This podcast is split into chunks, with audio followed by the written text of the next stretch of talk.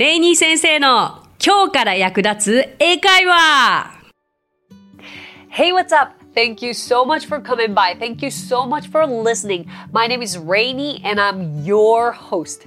皆さん、こんにちは。今日もレイニー先生の今日から役立つ英会話をお聞きくださってありがとうございます。英会話スクール English Partners 代表のレイニーです。今日のテーマはこちら。ごめんなさいの表現についてです。謝ること。大切ですよね。まあ、一般的には I'm sorry でも問題はないのですが一歩踏み込んでもっと丁寧な表現などをご紹介していきたいと思います。えー、まあアメリカとか訴訟文化なので、まあ、謝ったら負けみたいなことを言う方もいるかもしれないですが謝るということはコミュニケーションをする上でやはり大切な表現方法の一つだと思うんですよね。なので今回ご紹介する表現は覚えておくと非常に役に立つ表現になるかと思います。私のイメージですけれども日本人はこうまだ英語が話せるから私自身もそうだったと思うんですけど何かにつけて「ソーリーソーリー」って言っちゃう言ってしまう。あとはその「すみません」も「sorry」になっちゃう「excuse me」だったりする時に。だから結構そう簡単に sorry って使うべきではないと思うし本当に何か間違った時本当に自分に非がある時にきちんと謝ることを覚えさえすればいいと思うんですよね。ただその時に sorry だと少し軽く聞こえてしまう場合もあるかもしれない。だから今日いろいろな表現方法をお伝えできたらと思います。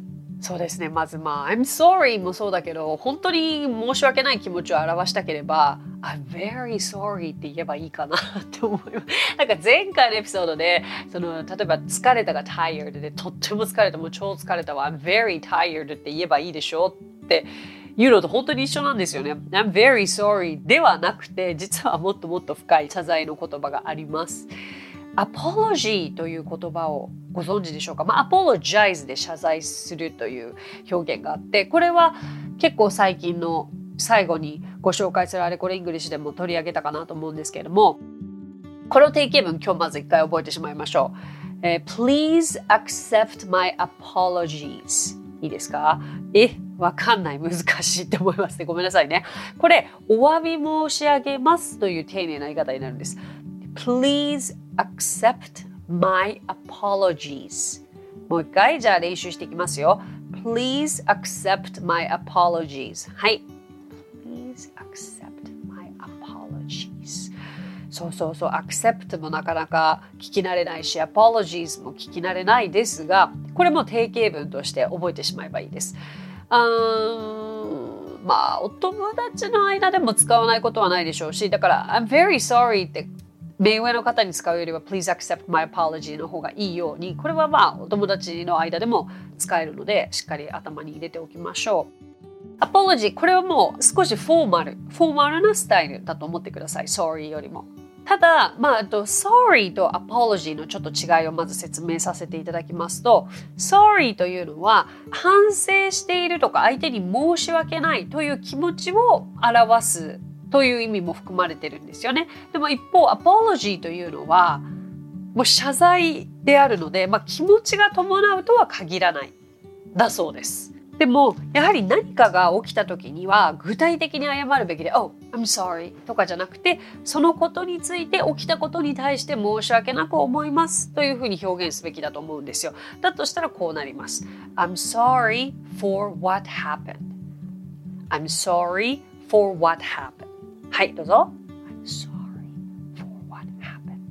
いいでしょう。いいでしょういいでしょう、えー、I'm sorry だけしか知らなかったと思われているそこのあなた。いろいろねこう語尾につけていくと英語っぽくなってきますよね。さあじゃあ次。丁寧な謝り方。お詫び申し上げます。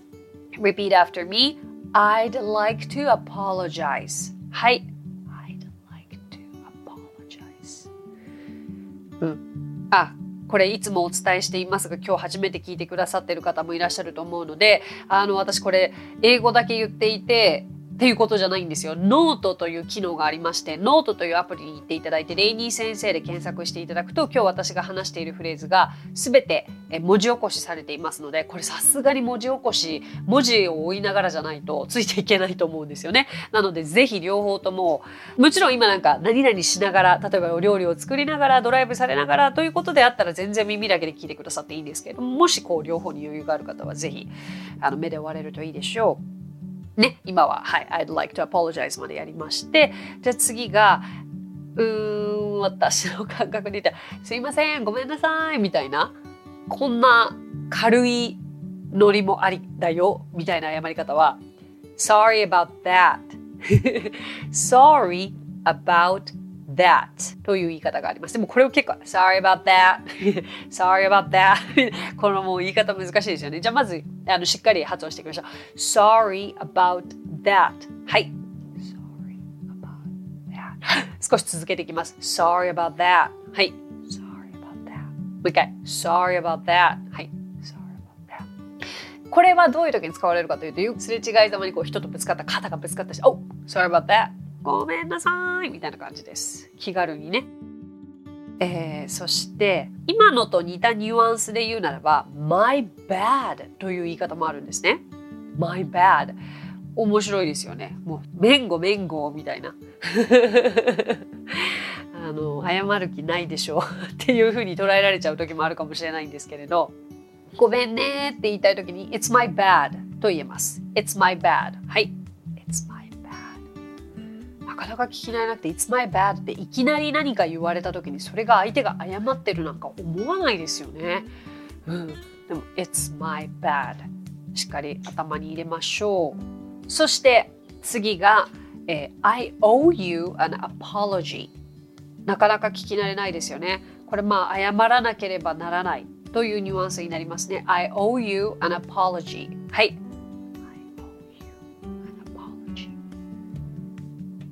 Very good.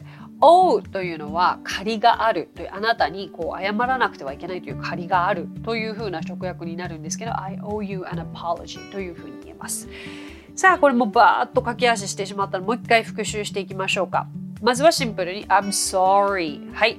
sorry そしてもちろんそれをさらに、えー、と気持ちを込めて言いたければ I'm very sorry はい。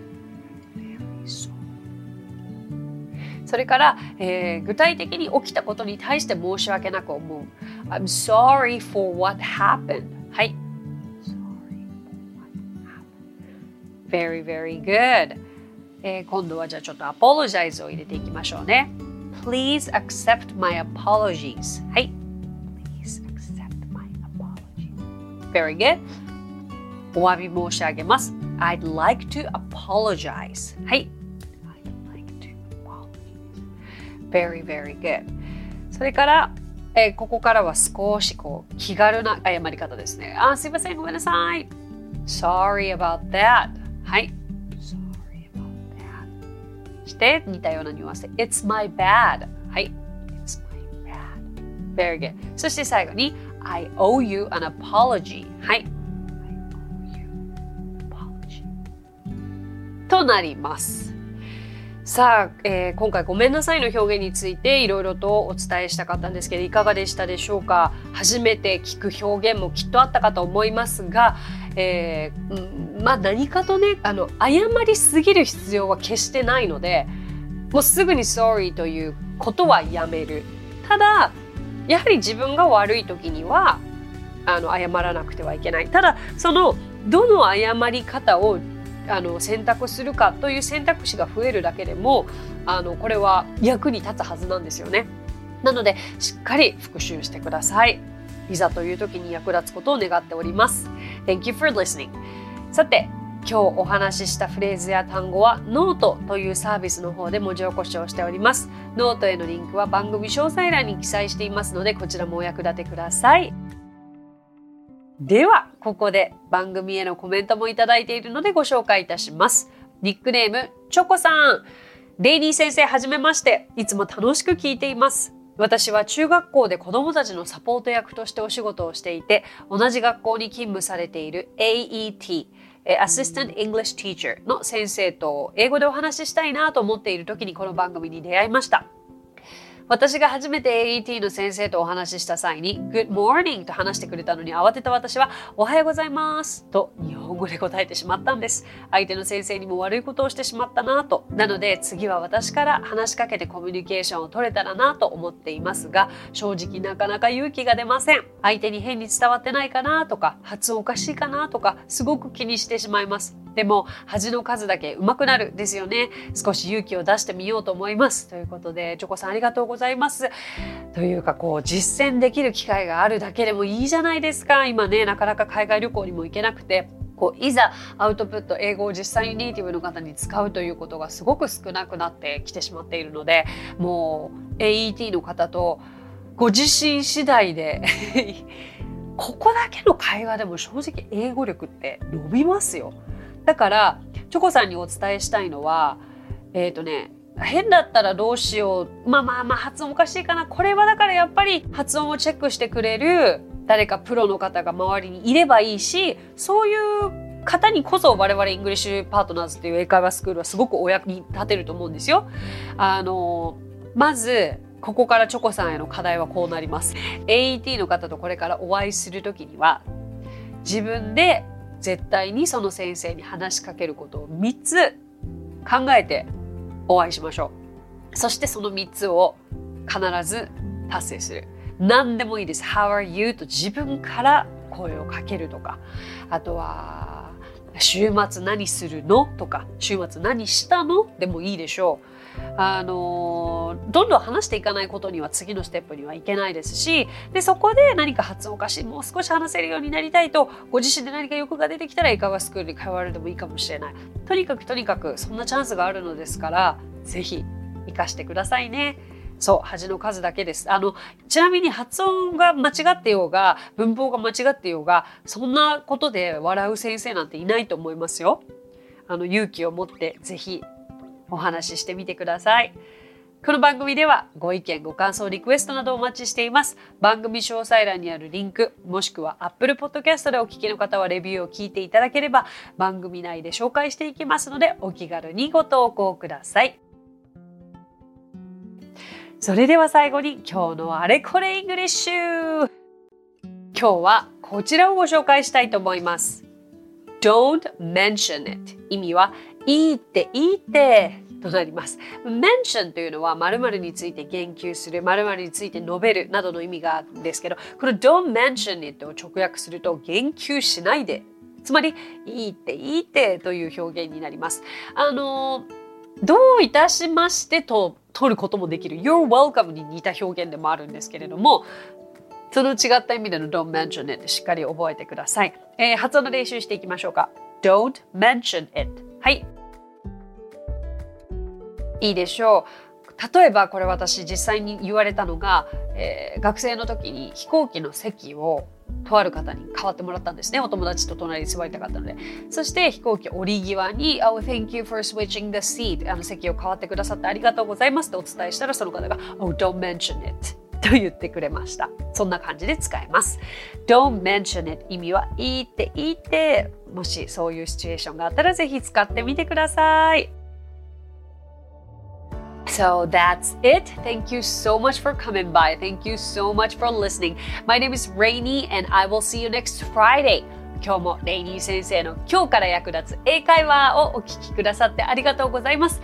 皆様とはまた来週お目にかかりましょう。So till then, bye!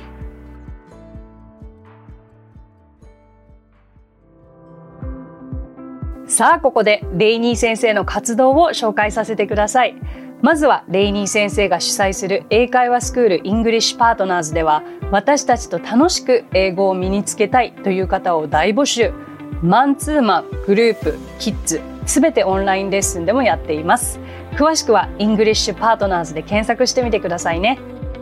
その他1分で見る英語辞書動画あれこれイングリッシュや毎週水曜日22時より YouTube ライブにて生英会話レッスンなども行っています。ぜひそちらの方もチェックしてみてください。